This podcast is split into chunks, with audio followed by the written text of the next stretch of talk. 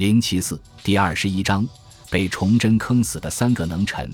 要问中国历史上最得后人同情的亡国之君是谁？答案恐怕非崇祯莫属。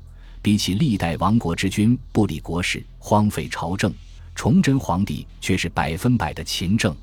在位十八年，先干掉九千岁魏忠贤，再拨乱反正、平反冤案，启用袁崇焕，一心想着挽救危局，却不料内忧外患不断，外面清军不断进攻，多次破关南下。内部农民起义四起，天下大乱。又见运气太差，西北、中原连年自然灾害不断，中期在位一直没有消停，苦苦支撑了十八年，最后还是落得国破身亡、自缢煤山的下场。怎么看都是天字第一号的可怜人。有一句说：“可怜之人必有可恨之处。”崇祯呢？